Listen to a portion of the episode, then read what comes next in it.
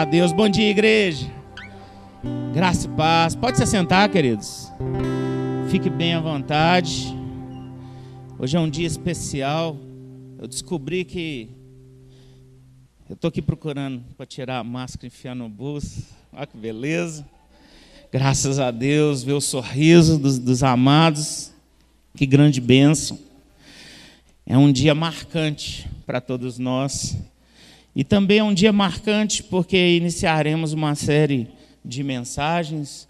Vários ministros terão a oportunidade de falar às famílias. Amém? Sabemos que família é talvez um assunto tão importante quanto qualquer outro assunto que seja assim crucial para as nossas vidas. Porque é na família que nascem os maiores é, sabores da vida e também os maiores de sabores. É só uma questão da gente entender que é possível tudo acontecer. Hoje eu queria fazer uma reflexão que vai alcançar pais, mas também vai alcançar filhos, futuros papais. E a gente intitulou Bons Pais Educam pelo Exemplo, mas eu já pus assim só por provocação, porque vocês vão descobrir ao longo do que a gente for conversar que os maus pais também educam pelo exemplo. Só que a gente sempre é, é, tem que pensar que quando você dá um estímulo, você sempre vai ter uma resposta. Então, não é possível eu ser um mau pai, educar de forma, dar exemplos errados e depois na vida do meu filho eu querer colher resultados bons. É uma questão até cruel você querer plantar laranja para colher banana. Então nós vamos ver aqui hoje algumas coisas. Eu queria que você abrisse sua Bíblia comigo em 1 Samuel, no capítulo 17, que é um texto muito famoso. E vocês vão ficar pensando, o que, que isso tem a ver com pais e filhos? Porque aqui é um texto que fala do desafio de Golias ao povo de Israel. Mas nós vamos ver algumas destacar alguns, algumas falas aqui nesse texto, no que aconteceu nessa história, e você vai perceber já de antemão como que você, pai, é importante na educação do seu filho, no resultado que o seu filho vai ter lá na frente. E você vai perceber que você não vai conseguir mudar com os seus exemplos o DNA do seu filho, porque cada filho é um é indivíduo. Você pode ter filhos gêmeos idênticos por fora, mas eles são diferentes na sua estrutura emocional, no seu temperamento, no seu modo de receber o amor ou de dar o amor. Todos os filhos são diferentes. Eu até tenho uma opinião particular que o menino, quando saísse da barriga da mãe assim, tinha que vir um manual de instruções junto.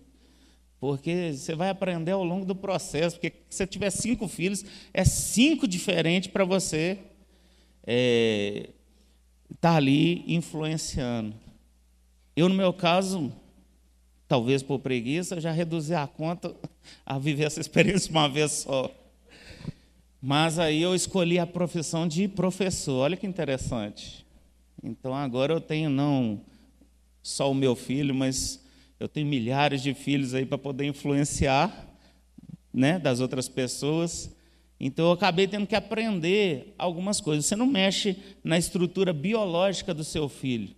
Ele já nasceu vindo de Deus ali com todas as características, com tudo que ele precisa no físico para se desenvolver. O desenvolvimento do corpo é algo natural, né? A gente vai crescendo a cada dia, mas o desenvolvimento emocional e espiritual, isso, é, isso vem através de estímulos através de influência. Você não consegue mexer na biologia do seu filho, mas você pode mexer ou influenciar no caráter do seu filho.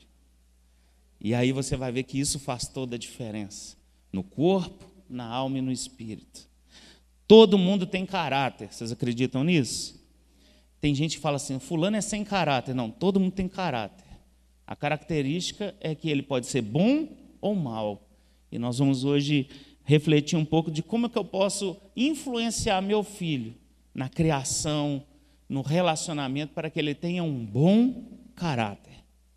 E aqui nessa história aqui que nós estamos aqui em 1 Samuel 17, a partir do versículo 1 fala assim: Ajuntaram os filisteus as suas tropas para a guerra, e congregaram-se em Socó, que está em Judá, e acamparam-se entre Socó e Azeca, em Efés Damim, porém Saul e os homens de Israel se ajuntaram e acamparam no vale de Elá, e ali ordenaram a batalha contra os filisteus.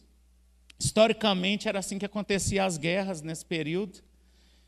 Não é igual hoje, que é prática é tudo no computador, parece um jogo de videogame, mas naquela época os dois exércitos ficavam um de frente para o outro.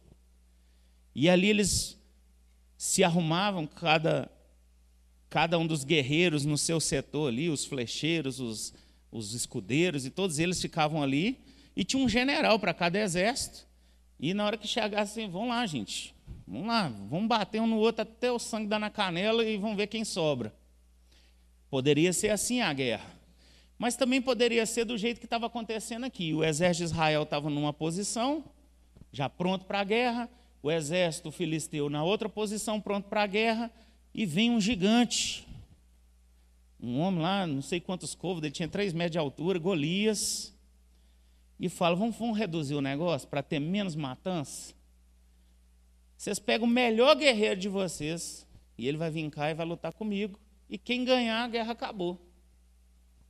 E vai ser, a conta vai, em vez de brigar milhares de soldados de um lado e do outro, dois soldados brigam. Que ficar vivo determina a vitória do exército que ele representa.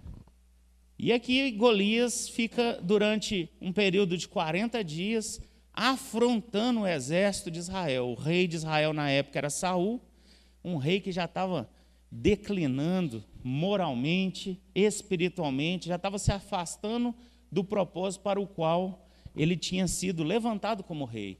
Primeiro rei, a Bíblia diz que o espírito do Senhor se apoderou de Saul quando ele foi consagrado rei, mas ao longo do tempo as escolhas dele começaram a afastar do Senhor. Então, nesse momento aqui, ele tinha, ele era um rei que não tinha coragem de enfrentar Golias, e os soldados dele não tinham muito menos coragem para fazer. E eles estavam sendo ridicularizados por um guerreiro do exército filisteu, e já tinha 40 dias e aquela bagunça estava acontecendo. E dentre é, os guerreiros de Israel, haviam três filhos de um homem chamado Jessé. E olha o que fala a Bíblia aqui. Estavam estes no monte do lado da além, os israelitas, no outro monte da quem, e entre eles o vale.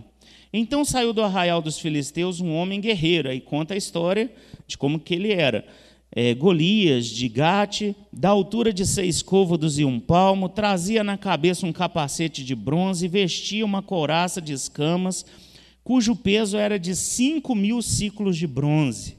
Trazia caneleiras de bronze nas pernas. Então, ele tinha uma característica que já provocava medo nos oponentes. Então, aquele exército filisteu, ele estava tentando é, intimidar Israel, por causa do tamanho do guerreiro, da característica dele, da experiência de guerra.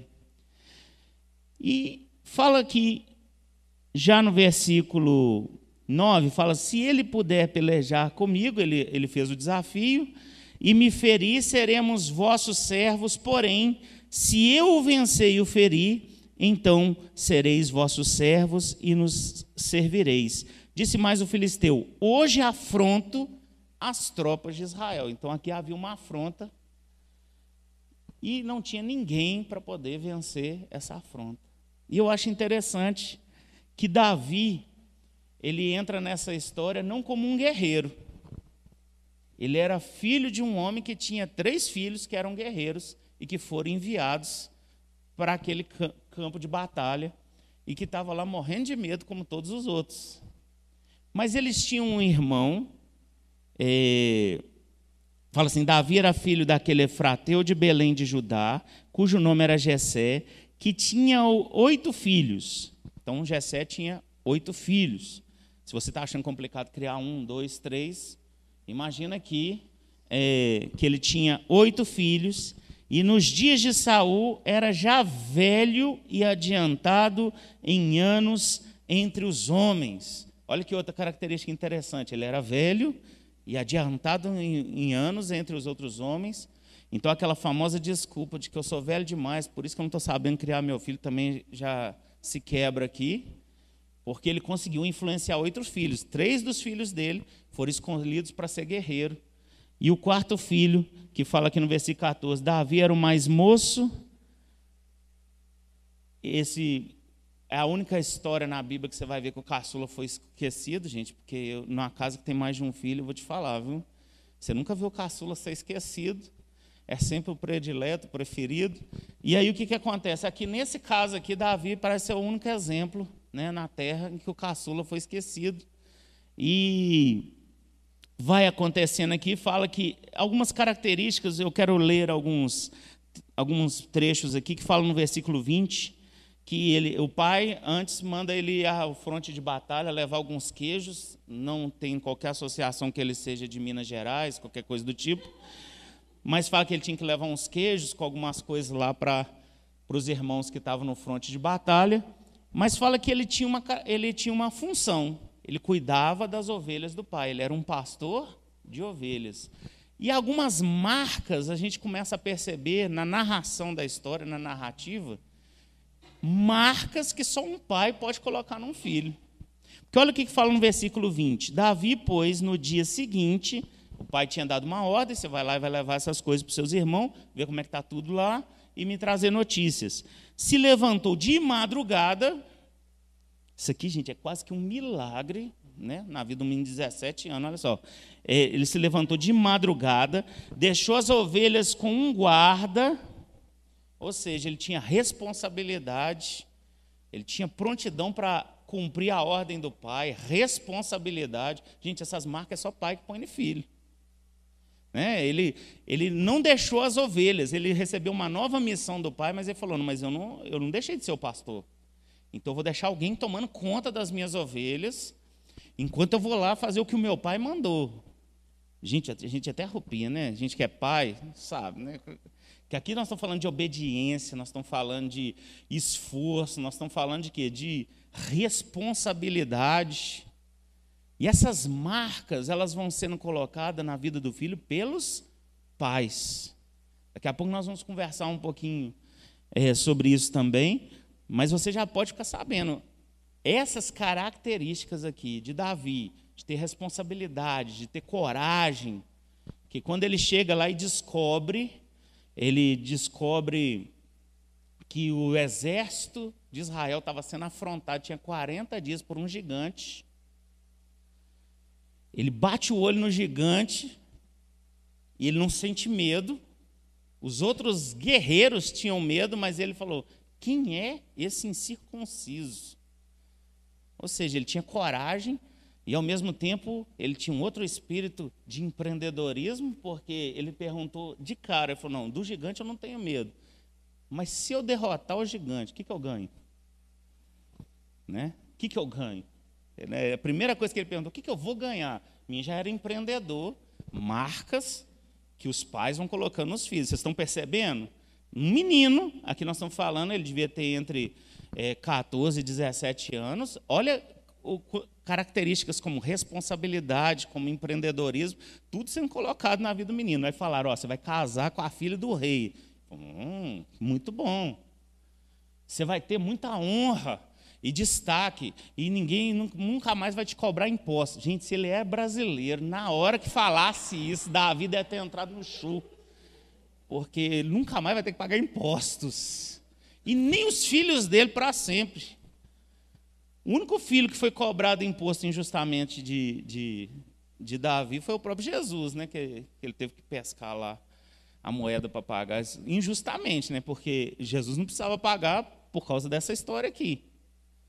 E a gente percebe que ao longo de tudo isso ele vê a oportunidade e ele vai lá e afronta, ele tem que primeiro convencer o rei.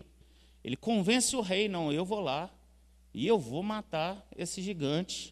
E é hoje ainda, vai dar tudo certo, pode ficar tranquilo. O rei fala: Não, peraí, você é moço, você é menino, Você nunca foi guerreiro, aquele lá tem muita experiência. Ele falou: Não, eu tenho Deus. Eu sirvo a Deus. E Deus é o Senhor dos exércitos. Quem contou isso para ele? Quem colocou isso na cabeça dele? Você pode fazer qualquer coisa, vencer qualquer gigante, qualquer obstáculo, porque Deus é seu Pai. Senhor dos exércitos é com você. Quem contou isso para ele, gente? Ele não aprendeu isso na escola. Não tinha escola pública na época. Ele aprendeu isso dentro do seio familiar dele. Não tem nada, nenhum desafio que eu possa passar na minha vida que Deus não possa me ajudar. Não tem nada mais forte no meu coração do que eu saber que eu sou circuncidado, ou seja, eu tenho aliança com Deus, e o meu inimigo é incircunciso, ele não tem aliança com ninguém. E se tiver aliança com alguém, Deus é maior do que qualquer outro que queira ser Deus nesse mundo. Ponto final. Aquilo era certo no coração dele, porque um menino de um metro e pouco querer lutar com um gigante de três metros, gente, só uma convicção de fé dentro do coração dele, é só um espírito forte que faz isso. Eu, por exemplo, desse tamanho que eu sou, eu não enfrento nem cachorro bravo, imagina. A não ser que Deus falar que o cachorro vai ficar né, com a boca fechada. Né? Tem um caso de um outro Daniel aí, você sabe que é leão, então eu pensei, cachorro, está tudo certo. Mas é, é, é, muito claro a influência dos pais e o que ele via dentro da família dele, naquela família de oito irmãos, numa casa com um pai já avançado em dias, ele ouvia coisas interessantíssimas. Não tinha Bíblia, não tinha transmissão do culto para quando eu tiver com preguiça de vir na igreja, não tinha chance de ver depois. Eles tinham um relacionamento entre eles onde Deus ficava destacado. O nosso Deus é o Senhor dos Exércitos. O nosso Deus é o que abriu o mar vermelho. O nosso Deus é aquele que colocava a coluna de fogo, a coluna de, nu, de nuvem, que fazia a roupa crescer, o calçado crescer. Esse era o Deus. O Deus de Abraão, o Deus de Isaac, o Deus. Eles ouviam essas histórias. A Bíblia passava por tradição oral. Então tinha um momento no dia que eles contavam essas histórias. O menino não ia saber isso se ninguém tivesse ensinado, não é assim? Gessé, ele esqueceu do caçula dele. Mas ele era um bom pai, porque aquele caçula dele era bravo. Era ruivo, bonitinho e bravo. Porque na hora que o gigante ficou lá, ele falou: O que esse gigante está falando? O gigante, quando vê que ele vai ser, ser é, desafiado ou vai ter um combate com aquele menino, ele fala: Que isso aí, gente? Eu sou cachorro, preciso mandar. Vocês mandam uma varetinha dessa para poder ficar me batendo? Mas é tão interessante como que Davi era firme. E o que, que aconteceu? Havia uma marca na vida de Davi, uma matriz. Deus é o seu Deus, você é aliançado com Deus. Nada, não tem gigante que vai bater o pé para você. Pode ser corajoso, meu filho, porque você tem Deus. Pode ser empreendedor, ver coisas grandes, querer coisas grandes para a sua vida. Vou casar com a filha do rei, porque você é filho de Deus. Pode ir lá naquele campo de batalha, mesmo sendo um menino, você vai derrotar o gigante, porque Deus é o seu pai. Deus está acima da sua vida. Então essas marcas estavam tão fortes nele. E quando ele convence o rei Saul de que ele era o mais indicado para participar daquela batalha, da, é, Saul, vendo a coragem do menino, a audácia do menino, algo que ele tinha perdido por escolhas erradas ao longo do caminho dele, ele já não tinha aquela fé mais, ele já não tinha aquela ousadia no espírito mais, ele já não confiava na aliança a ponto de falar: não, eu mesmo, rei, vou lá e vou matar esse gigante, porque o Deus de Davi é o mesmo Deus meu. Não, ele já não tinha isso mais. Então ele valorizou isso no menino e fala: põe minha armadura nele, põe meu capacete nele, dá minha espada para ele, que ele vai lá matar o gigante. E aí colocaram aquela roupagem toda. Ni Davi, ele não conseguia andar, ele nunca tinha usado aquilo. Ele não dava para movimentar para lugar nenhum. Ele falou: não, faz o seguinte tira isso aqui, que eu vou ali no rio, vou pegar cinco pedrinhas, tem uma funda, funda, gente, que eu vi um pregador outro dia falando sunga, não, funda. Gente, eu fiquei imaginando o cara falando isso no rádio, meu sunga, Davi pegou a sunga e pôs. Gente, não. Funda é uma espécie de estilingue. Né? A gente tem que explicar essas coisas para evitar. E ele vai, pega aquilo ali que era algo que ele tinha de habilidade, que deve ter aprendido com os irmãos, com o pai. Ou seja, a armadura de um rei falido não vai servir para a sua vida, querido. Às vezes você está querendo para a sua vida a unção que está sobre a vida de outro. Isso aí não vai funcionar. Você não vai desejar para a vida do seu filho a unção que está na vida do filho do vizinho, da vizinha, não. A educação que foi. Não, você não precisa copiar, porque para cada indivíduo, para cada criança que Deus confia um pai e uma mãe, tem uma unção, uma capacidade, uma habilidade de Deus para você criar aquele menino para ser um sucesso, para ser uma geração poderosa nessa terra. Você não precisa de querer, igual já fizeram comigo quando eu era professor. A menina não respeitava em casa, aí eu cheguei lá, a menina falando, e a mãe falando, a menina falando, foi para de falar! Aí a menina ficou silêncio. Agora só pode continuar falando. Aí a menina ficou calada, falou, não, é isso que eu queria. Só podia ir lá para minha casa. Eu falei, não, minha filha, você só tem que fazer, descobrir na sua casa quem que manda, porque aqui na sala já descobriu. E é assim, queridos. Você não precisa de pegar a unção do outro, o filho do outro. Não vamos trocar de filho? Não, o meu está muito difícil. Não existe troca, gente. Eles fizeram um programa aí na televisão, troca de família. Não dá certo, não, gente. Não dá certo. Deus te confiou a sua família. E se você não desistir dos seus filhos, se você não desistir da sua família, Deus vai te dar habilidades. Deus vai te dar direções, Deus vai te dar capacidade para você, com a família que você tem. Porque, ah, não, mas é porque você fala isso, porque a sua família, né, vem tu... Gente, olha de Jesus, lê a genealogia de Jesus, Mateus capítulo 1. Nem parecia que ia dar para ele ir para a cruz, gente, se fosse olhar pela genealogia dele.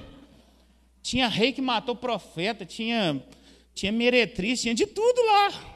Mas Deus talvez deixou isso registrado na Bíblia para você saber que você pode, a partir de hoje, do dia de hoje, fazer a história da sua família mudar e ser um sucesso. Se você foi um mau pai que educou pelos maus exemplos, isso pode mudar hoje. Mas eu estou velho demais, não tem problema. Olha Jacé. Olha o que aconteceu na vida dele com os filhos dele, como foi a geração dele, mesmo sendo um homem velho, ele conseguia influenciar os seus filhos, dando bons exemplos e dando uma fé inabalável para aqueles filhos. Olha que interessante.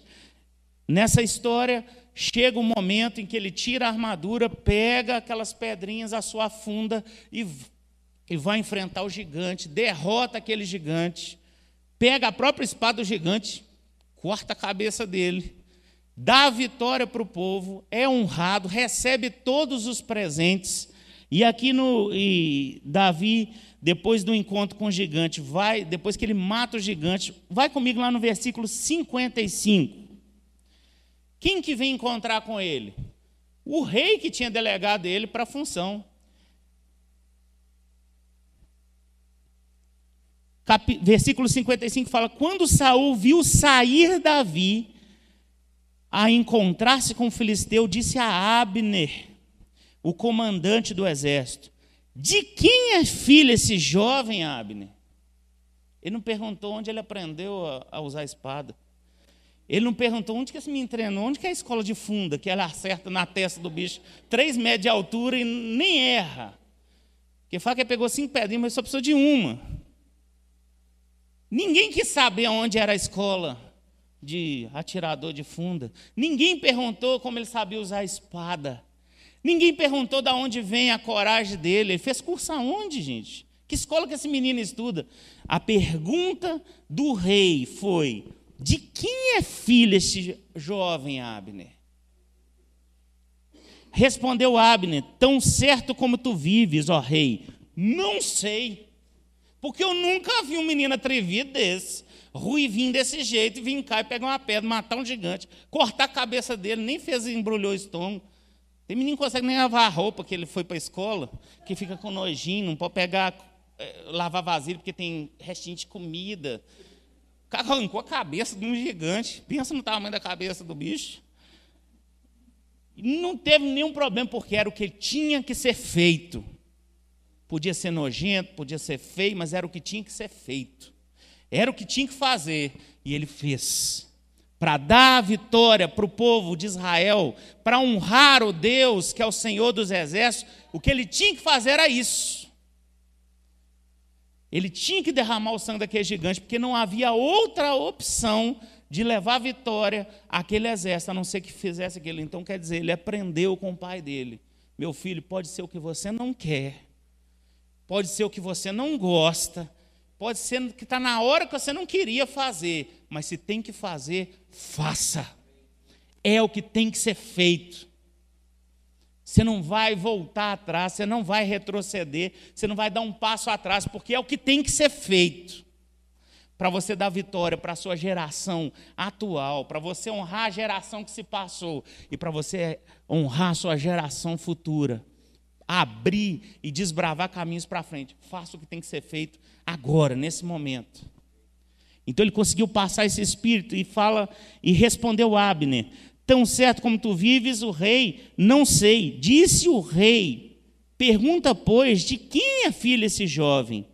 Voltando Davi de haver ferido o filisteu, Abner o tomou e o levou à presença de Saul, trazendo ele na mão a cabeça do filisteu.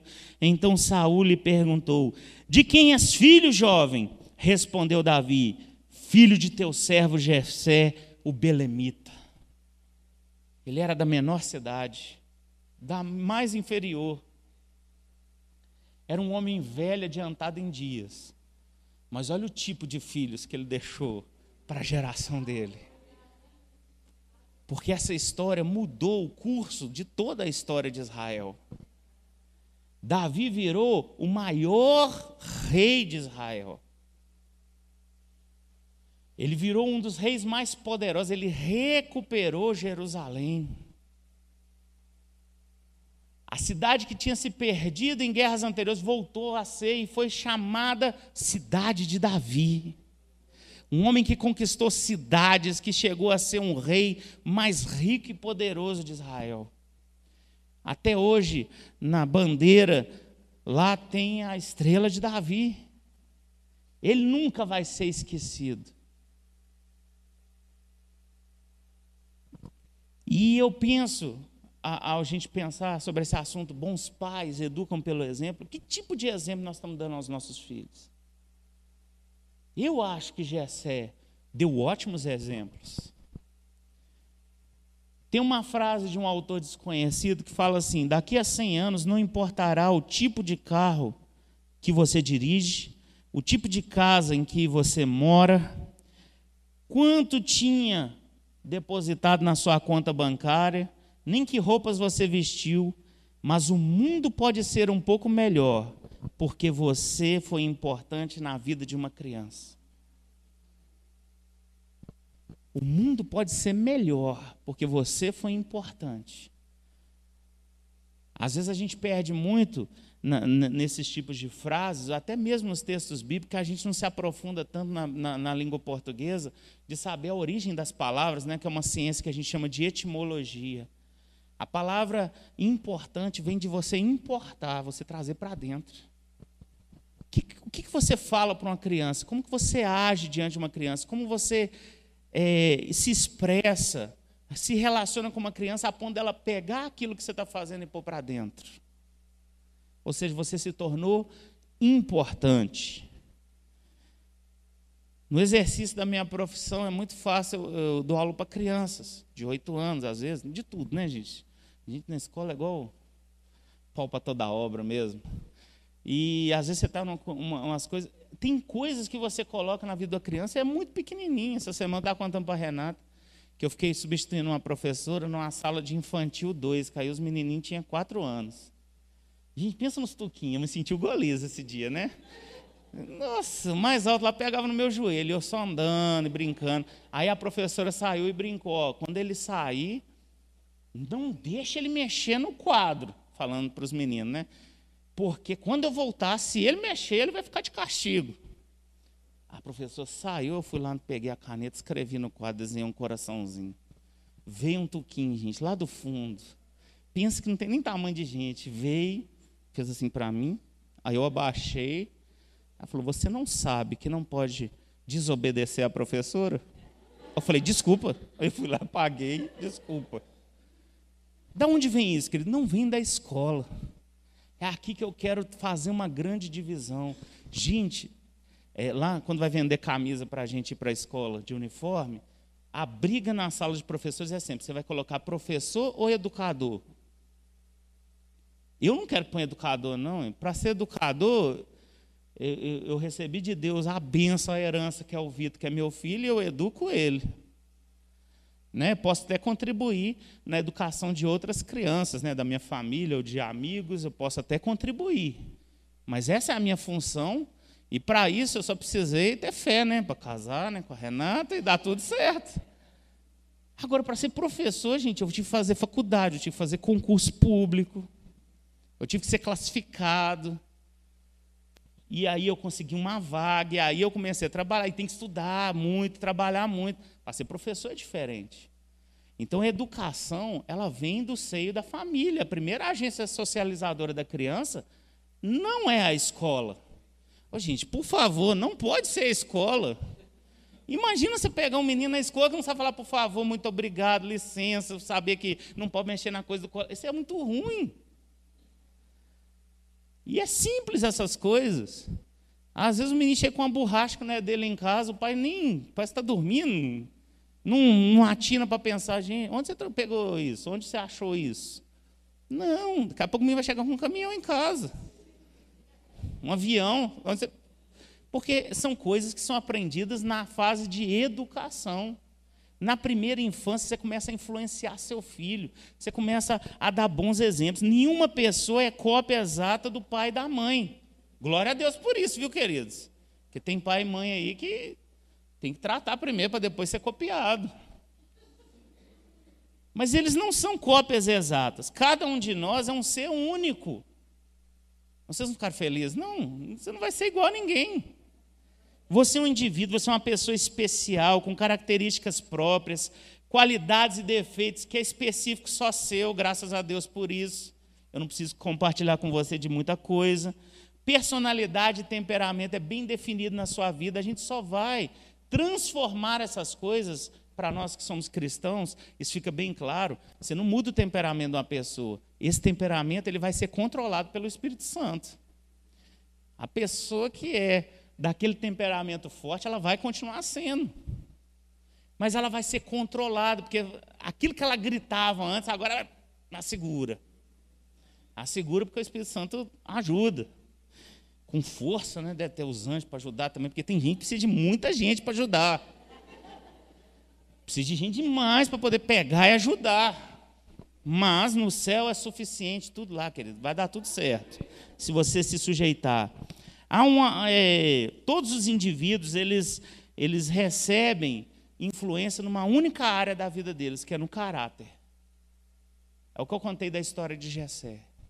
Ele não mudou o fato de Davi não ter uma estatura como a dos irmãos, nem dele ser ruivo, talvez os irmãos não, mas uma coisa ele influenciou Davi a ponto dele ter a mesma fé, a mesma convicção de aliança, a mesma convicção de quem era Deus. Ele conseguiu influenciar o caráter. Ele tinha um bom caráter. Isso você consegue. E às vezes a gente tem desejos na vida de filhos, né, dos nossos filhos, nós temos desejos para a vida dos nossos filhos. Então, quem que, por exemplo, deseja ter filhos amorosos? Né? Filhos amorosos, eles só são amorosos porque eles recebem amor. Ninguém dá o que não tem. Antes, quando eu comecei a ser professor, eu ficava bravo quando o menino mandava a gente, né, xingava, mandava para ir para lugares que a gente não quer ir, essas coisas. Eu ficava bravo, gente, que eu falava assim, porque eu nunca fiz isso com meu pai e com a minha mãe. E eu achava a morte falar naquela altura. Gente, eu imaginava eu catando meus dentes pela escada fora. Não, mas é, mas um dia Deus começou a tratar comigo e falou assim: ninguém. Eu, foi nítido, eu estava dentro assim, e o menino tinha me feito uma raiva na hora. Assim, gente, eu estava bravo esse dia. Meu sonho já estava fervendo. Eu falei, como é que o menino falou isso comigo? E o menino, eu falei, não, eu vou lá e vai tomar suspensão, eu vou contar para o diretor. Depois o Espírito Santo falou comigo: falou, ninguém dá o que não tem. Falou, oh, é mesmo. Eu vou ter que descobrir o que, que esse menino recebeu da casa dele lá, porque tem alguma coisa errada na bagagem.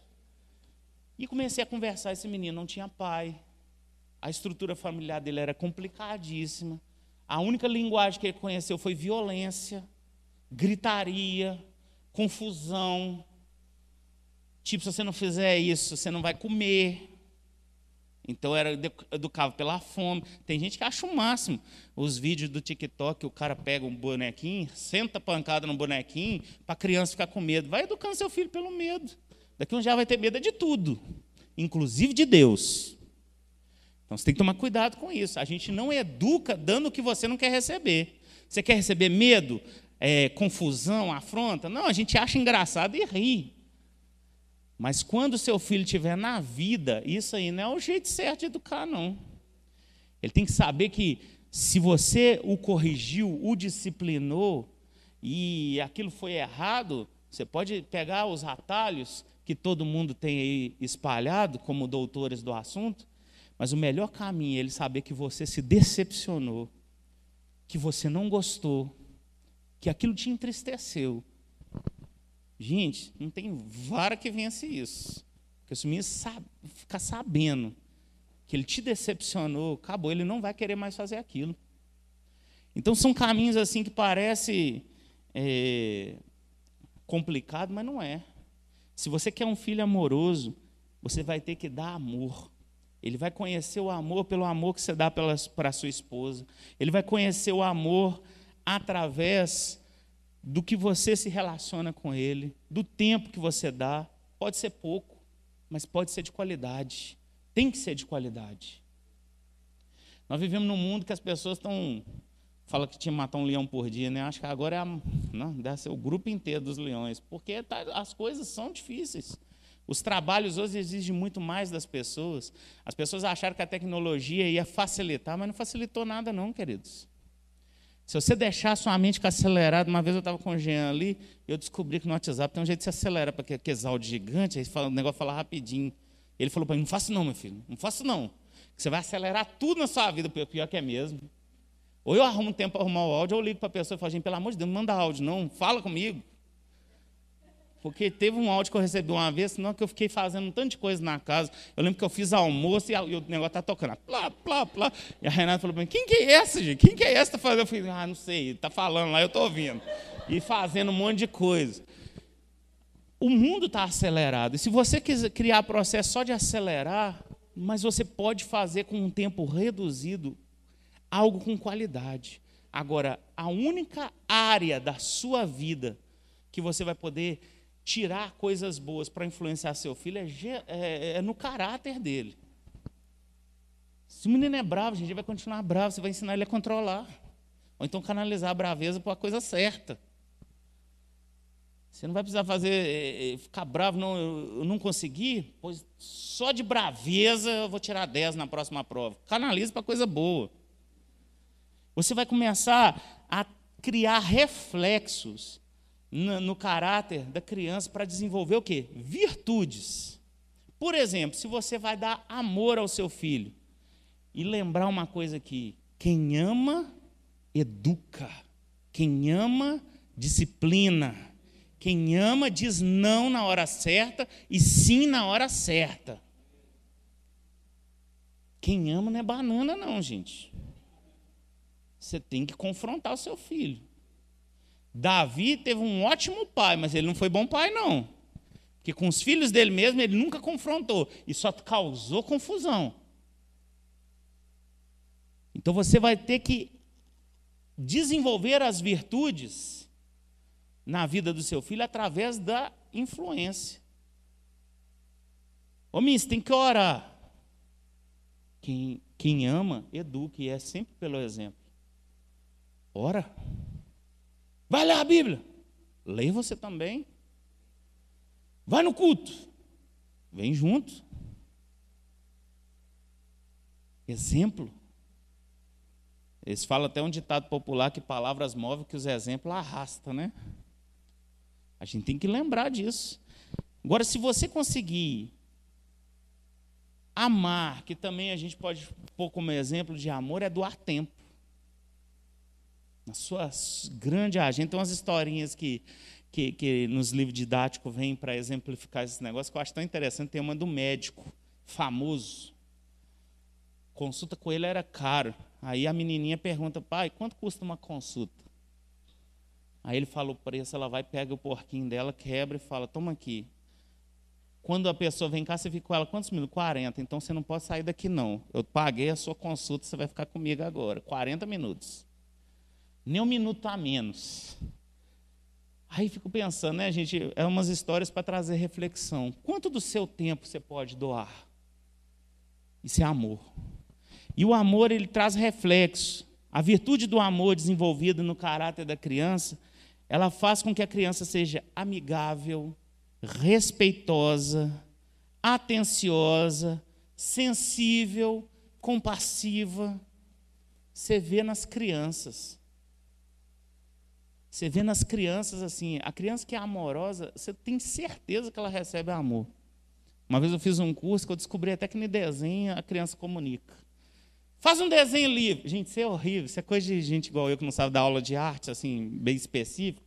Eu nunca lembro das cores, como é que mistura. Aí eu falo assim, faz um desenho livre. Quando eu não, eu não tenho o que falar, eu, eu falo assim, eu dava uma folha, faz um desenho livre. Faz um desenho livre. A criança que tem boa estrutura familiar, eu descobri, ela sempre desenha a casa dela. E eu adorava quando ela desenha a casa, o pai, a mãe, o cachorro e põe eu também. Quer dizer que, eu, que, eu, que o professor entrou na vida dela. Tem criança que. Aí o, o, cara do curso até falou: cuidado com criança que não põe o chão. Eu falei: por que, gente? O que tem a ver o chão? Não, porque a, a, ela não tem chão. Comecei a analisar o desenho, falei, gente, aí eu comecei a comprar algum, a baixar alguns livros e ler. Eu falei, gente, isso tem tudo a ver? Não, eu já peguei cada coisa por causa do desenho no caderno do menino. Tinha um lá que desenhava só arma, tiro, não sei o quê, faca, e o sangue até pingando as gotinhas certinho. Falei, gente, eu vou chamar a mãe desse menino aqui. Conversei com a mãe. Ela, nossa, eu não tinha visto isso, não. Falei, minha filha, você que não viu os outros que eu guardei ali no armário. Peraí que eu vou lá pegar para te mostrar. A criança ela está o tempo todo tentando se comunicar. O filho, seja criança, seja adolescente, seja jovem, que casou de novo, gente. Olha as instruções de Tito para as mães. Ensina as filhas. Né? Não tem uma instrução de, de Paulo a Tito lá falando para as filhas. É, para as mulheres ensinarem as, as mulheres mais jovens a amar os maridos, a fazer, cuidar da casa. Gente, eu achei aquilo lá. Eu falei, gente, Paulo estava sem tempo nessa hora aqui para escrever isso. Isso é tão óbvio, mas não é, porque a gente só faz o que a, a gente só aprende se alguém nos ensinar. Existe um modelo de família, de relacionamentos que está no Novo Testamento, que é para nós que somos a igreja hoje, 2022. Então a gente quer viver a nossa fé, não, porque lá no texto de Deuteronômio, lá em Êxodo, fala, tem que andar pelo caminho. Gente, a gente não tem tempo para andar com ninguém no caminho mais, não. Hoje nós vamos ter que aproveitar o tempo que a gente tem, transformar ele num tempo de qualidade para influenciar, amar os nossos filhos. Você quer um filho com essas características, amável, respeitoso, atencioso, você vai dar amor para isso acontecer. Filhos alegres. Quem deseja ter filho alegre? O filho alegre, ele é fruto de uma casa, não é de uma casa que tenha riquezas, mas que tenha alegria. Porque se você não tiver uma bola, gente, se, se, quem nunca foi menino pequeno sabe, se você não tiver uma bola, gente, tijolo serve. Garrafinha, latinha de refrigerante serve de bola, porque se você não tem uma bola, a bola da Copa, a bola que custou 500 reais, se você não tem, gente, se tiver uma latinha, já dá para fazer diversão. É um ambiente onde tem alegria.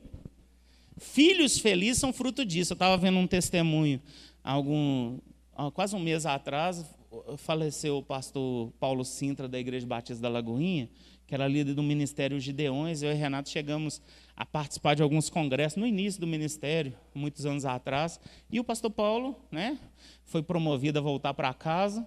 E na, na, semana seguinte, a pastora Ângela Valadão, que é a esposa dele, deu um testemunho sobre a vida dele, passou um vídeo, achei muito interessante. E uma frase que ela falou no testemunho dela me marcou muito. Ela falou: Eu fui descobrir que eu era pobre quando eu casei porque meu marido era médico e podia comprar tudo. Mas eu nunca descobri durante toda a minha vida, até os 18 anos que eu casei, que eu era pobre. E olha que eu não tinha presente no dia do aniversário, eu não tinha presente no Natal. O que a gente ganhava no dia de aniversário, o papai colocava a filinha assim dos, dos, dos irmãos e cada um dava um abraço e fazia uma oração. Era isso, aniversário. Não tinha bolo, não tinha docinho, não tinha espaço de festa alugado, mas ela não desconfiou que ela era pobre. Até o dia que ela entrou no supermercado, ela falou assim: o que, que nós vamos comprar? E o marido falou: pega o que você quiser. Tudo que você quiser, você pode pôr no carrinho agora, porque agora você pode. Aí ela foi: gente, não é que a gente era pobre? Mas o pai dela era um homem de Deus, a mãe era uma mulher de Deus, e ela vivia num ambiente de tanta alegria com os pais, com os irmãos que ela não desconfiava, e aí ela gerou na vida dela um traço no caráter dela. Eu vou ser alegre com o que eu tenho, eu vou ser alegre com o que Deus me deu. Se eu posso ir de carro, glória a Deus, mas se tem o ônibus, se eu vou a pé, se é de bicicleta, glória a Deus, com alegria eu vou receber do Senhor o que Ele tem me dado. Outro reflexo eu já estou até acabando aqui, pessoal do louvor, se quiser já se posicionar. No caráter da criança é a virtude que a gente pode desenvolver, que é a alegria. E a criança alegre, nesse que eu estou falando aqui, de filhos alegres, é uma criança agradecida. É uma criança contente, alegre, confiante, criativa, otimista. Ah, meu filho é muito pessimista. É porque ele não está feliz. Ele não está no ambiente de alegria. Já crê que tudo vai dar errado? A frase que eu mais falo é vai dar tudo certo. Não é por causa da música, não. É porque eu falo isso o tempo todo. É porque a mesma energia e força que eu gasto para falar que vai dar errado, eu posso falar que vai dar certo. E sabe o que eu descobri ao longo do caminho? Dá tudo certo, gente. No final dá tudo certo. Já viu, eh, vocês não conhecem às vezes o contexto de escola, mas às vezes um, um ano você chega, a professora vai te conta da turma anterior. Eu jamais mostro a minha lista de chamada mais para outros professores que foi professor do menino antes. Porque senão elas vão me contar, fulano? Não, não esquece, isso aqui, nossa, tem que... Não, não faça isso mais. Eu prefiro chegar lá assim, sem saber, e deixar tudo dar certo. E aí, que a pergunta que eu escuto lá para o mês de dezembro é sempre: o que, que você arrumou com fulano? O que, que você fez com ciclano? Amém? Nós temos que criar os nossos filhos desse jeito, queridos, sendo bons exemplos. Você não vai conseguir nada na sua vida, na sua vida como pai e mãe, tentando fazer o contrário. Você não vai, é igual eu falei, você não vai plantar laranja querendo colher banana. Se você quer filhos alegres, amorosos, isso vai vir a partir dos exemplos, da influência que você faz no caráter dos seus filhos. Tem tantas outras coisas, a gente não, não consegue é, falar tudo, mas eu quero que você fique firme. Eu queria que você abrisse o último versículo comigo aqui. Como eu citei que nas cartas falam também a respeito de família, na carta de Paulo aos Efésios, no capítulo 6, há uma instrução de Paulo sobre o lar cristão, falando de filhos e pais. Eu queria encerrar com esse texto e relembrar que você pode, é, dentro disso aqui, tem algumas regras, que, que, umas dicas que a gente pode pegar sobre os nossos filhos, sobre a criação dos nossos filhos. Então está aqui Efésios capítulo 6, versículo 1 fala assim: Filhos, obedecei a vossos pais no Senhor, pois isto é justo. Honra teu pai e tua mãe, que é o primeiro mandamento com promessa, para que te vá bem e sejas de longa vida sobre a terra. Até aí, todos os pais sabem isso aqui de cor. O um e o dois, isso é, isso é coisa de pai. Quer ser pai, gente? Decora isso aqui logo, você ficar recitando isso para o seu filho. Mas não se esqueça de decorar também o versículo 3 que fala: E vós, pais, não provoqueis vossos filhos a ira, mas criai-os na disciplina e na admoestação do Senhor. Porque o seu filho só vai te respeitar, só vai te dar alegria no coração se você estiver, como está falando lá no versículo, filhos, obedecer a vossos pais no Senhor. Tudo que você fizer para o seu filho que for no Senhor, você está garantindo para ele o sucesso, ele te se submeter a você, ele te respeitar, ele vai ter sucesso na vida. Ele vai ter sucesso na vida dele porque te respeita, ele vai ter sucesso na vida porque ele se submete às suas instruções, porque você está no Senhor.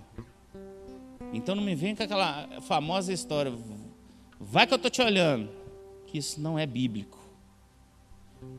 Faça o que eu digo, mas não faça o que eu faço. Isso também não é bíblico. Quantas vezes eu vi isso? Pai com cigarro na mão, se eu te pegar com cigarro, eu te mato, arranco seu beijo fora. Isso não faz sentido. Tem gente que causa problema psicológico até em cachorro, gente. O bicho chega perto dele e bate. Aí o cachorro vem de novo bate. Eu, não, eu fiz, eu apanhei, e eu não fiz, o cachorro fica com problema psicológico também. Agora imagina a criança, ela é corrigida, reprimida por uma coisa que você faz. Mas você é meu pai. É minha mãe. E eu estou bebendo, mas se você beber, eu te bato. Ué, não entendi, não? O que está acontecendo? Se você não é um pai que eu posso imitar, nem vou te contar, coitado do professor que sofre depois. Essa parte deixa para uma próxima oportunidade. Você tem que dar para o seu filho o que você quer exatamente receber. E quando ele fala aqui, eu acho tão interessante: não provoquei vossos filhos a ir, mas criai-os na disciplina e na admoestação do Senhor. Você tem que ensinar o seu filho o que é alegria. E muitas vezes você vai ter que fazer isso, sabe como? Contando a sua história. O Vitor, pelo menos, quando eu conto, ele morre de rir. Muitas vezes você vai ensinar alegria contando a sua história, as suas experiências. Ensine é, regras. Não confunda falta de posicionamento com ser pacificador. Tem dois irmãos brigando, resolve a questão. Não fica assim, não, deixa. Se não matar, não rolou sangue até agora, deixa. Né, Fernando? É o rola, deixa, deixa o pau quebrar lá. Com três minutos acaba. Não. Eu, eu já tive a oportunidade de conversar e de em acampamento de jovens, a gente pegar dois irmãos que tinham 15 anos que não se conversava por causa de um negócio bobo. Uma vez eu conversei com uma pessoa, o irmão deu uma facada no outro. Por causa de bife. Eu falei, esse gosta mais de bife do que eu. Mas porque o irmão chegou lá e falou assim, que antigamente, gente, é, o povo é rico agora, mas na, na, nossa época era um pedaço de bife para cada um, não era assim, esses negocinhos? Vocês não sabem, não, né? Mas era um pedaço de bife para cada um. Aí o irmão empreendedor, o que, que fez? Ele comeu arroz para deixar o bife para ser agrafada triunfal. O outro vai lá, pega e enfia na boca. E ele estava comendo de garfo e. Então quer dizer, gente, não, a gente também tem que respeitar o momento, né? O calor da emoção. Mas essas coisas têm que ser resolvidas. Esses irmãos ficaram anos sem conversar. Isso é muito triste. Eu preguei numa igreja na cidade de Baldim, uma mensagem parecida com essa. E levantou um senhor, cabeça branquinha. Ele veio e me abraçou no final, chorou e tal, e falou: Obrigado, pastor. Eu vou chegar na minha casa hoje e vou ligar para minha irmã. Tem 40 anos que eu não converso com a minha irmã. Por uma coisa boba de quando meu pai morreu, uma questão de herança. Falta de posicionamento não é pacificação. Fica de pé no seu lugar. Eu não sei se deu para vocês pegar alguma coisa nessa manhã sobre essa questão do exemplo na educação dos filhos, mas aquilo que eu falei, queridos, não foi tirado da minha cabeça. Glória a Deus por isso. Porque eu tenho ideias muito mais criativas para algumas situações. Mas eu sei que o que realmente funciona não é as ideias da minha cabeça, é o que a Bíblia diz. É o que a Bíblia garante como bons exemplos para você trabalhar no caráter dos seus filhos. E se até hoje você foi um mau pai, ou um pai que deu maus exemplos, queridos, que isso acabe hoje, porque luz chegou para dissipar trevas. Feche os seus olhos, coloca a mão no seu coração. Se você tem oportunidade de estar perto aí do seu filho, de abraçar da sua família, não perca essa oportunidade, de estar juntinho porque isso é a igreja que nós vamos deixar para a geração futura. É essa aqui, queridos, somos nós. Somos nós. Essas moças, esses moços aí são o futuro dessa igreja. A gente não vai durar 100 anos na mesma posição. Até porque seria uma coisa muito ruim. Deus quer progredir, avançar o propósito, os desafios e os projetos para a nossa igreja. E vai ser a partir de nós. Mas quem vai carregar esse bastão vai ser essa geração que nós estamos influenciando hoje. E que a partir de nós eles conheçam o amor, eles conheçam a alegria, eles conheçam o bom caráter, a honestidade. Que a partir de nós eles conheçam a submissão, as autoridades, que eles conheçam que não tem lugar no nosso coração para espírito de rebelião, de afronta, de rebeldia. Que eles conheçam que o que tem de melhor nas nossas vidas é o que nós temos para dar para eles. E que eles conheçam principalmente a nossa história. Que cada filho, é o desejo do meu coração e o que eu declaro pela fé, conheça a nossa história. A nossa história com Deus, como foi a nossa conversão como foi a nossa experiência de batismo com o Espírito Santo? Como foi a gente ter ficado dois anos no rema? Como é pregar? Como é tocar? Onde eu aprendi? Eu perguntei para uma criança uma vez: seu pai aprendeu a tocar violão, gente? Não sei. Isso é ruim, queridos. Vai ser a partir de nós, dessa geração. E que se cumpra o que o salmista diz: que a nossa geração seja poderosa nessa terra Feche seus olhos por um momento. Pai, muito obrigado, Pai, pela tua palavra que é viva, eficaz, poderosa, eterna, imutável e nos dá grandes instruções. Ah, Pai, eu abençoo cada filho que está aqui essa noite, cada pai, cada mãe, cada família que está aqui representada. Ah, Pai, que nós possamos ser esses bons pais que a, que a tua palavra nos instrui a ser trazendo sobre os nossos filhos exemplos de amor, de alegria, de paz, de respeito, de temor ao Senhor, no nome de Jesus. E eu declaro agora, Pai, pela fé, que aqueles relacionamentos que até hoje foram relacionamentos doentios sejam curados agora pela tua palavra, pela inspiração que vem da tua palavra, que é viva e poderosa para limpar tudo que está sujo, para remover tudo aquilo que não pertence a um bom relacionamento familiar. Pai, obrigado. Obrigado, ó Pai, porque tem pais sensíveis aqui essa noite, a essa manhã, a instrução do Teu Espírito.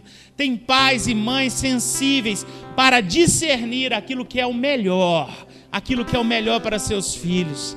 Pai, nós sabemos que não vai ser a escola, que não vai ser, ó Pai, a profissão que vai mudar os nossos filhos, mas a nossa influência como filhos de Deus, como servos do Deus Altíssimo, como pessoas guiadas pelo Espírito Santo do Senhor, no nome de Jesus.